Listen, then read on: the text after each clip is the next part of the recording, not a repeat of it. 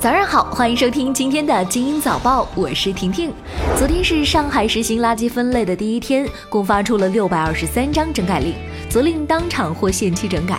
事业单位是生活垃圾分类不合格的重灾区，不达标率分别达到百分之三十八和百分之三十三。此外，火锅店主动提供一次性筷子也被责令整改。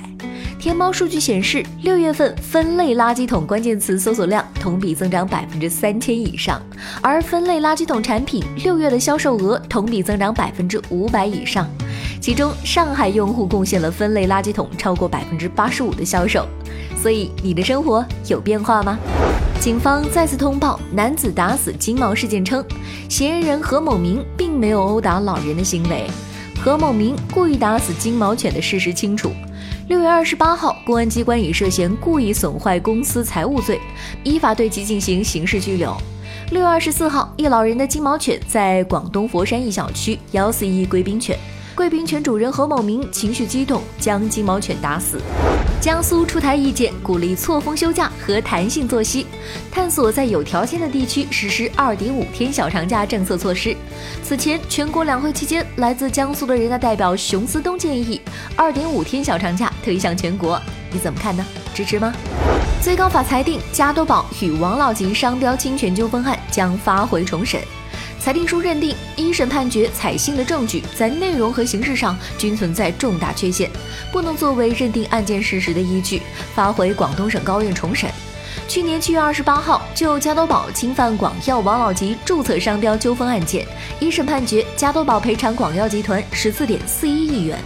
中国商标局发布公告显示，小米快递商标已于近日通过审核，可以提供包裹投递、快递服务、船运货物、旅行陪伴、司机服务、贵重物品的保护运输等服务，专用期限至二零二九年六月二十号。所以，这个意思是小米要进军物流行业吗？看来快递性价比提高指日可待啊！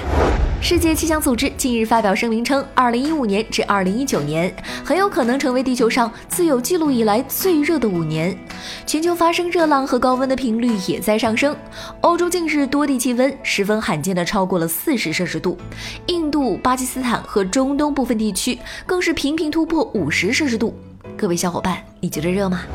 中国空调用电量世界第一。日前，彭博新能源的研究显示，二零一八年全球住宅和商业空调用电量达到了一千九百三十二太瓦时，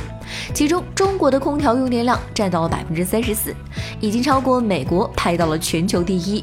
国家统计局相关统计显示，全国居民平均每百户二零一七年末空调拥有量已经达到了九十六点一台，也就是说，大部分中国人家里已经安上了空调。七月一号起，新西兰政府正式向抵达新西兰旅游的外国游客征税。大部分外国游客需要交纳每人三十五新西兰元，约合二十三点四五美元游客税。这笔税收据称将被用于改善旅游基础设施条件。英国国家健康和保健医学研究所发布文章，建议患有痴呆症的人群多参加愉悦及有益健康的活动，其中一项活动就是撸猫。专家表示，像撸猫、烘焙、园艺、绘画等活动，都能够刺激大脑，唤醒一些珍贵的记忆，从而减缓记忆衰退的速度。你家有养猫吗？今天的精英早报就到这里，明早见喽。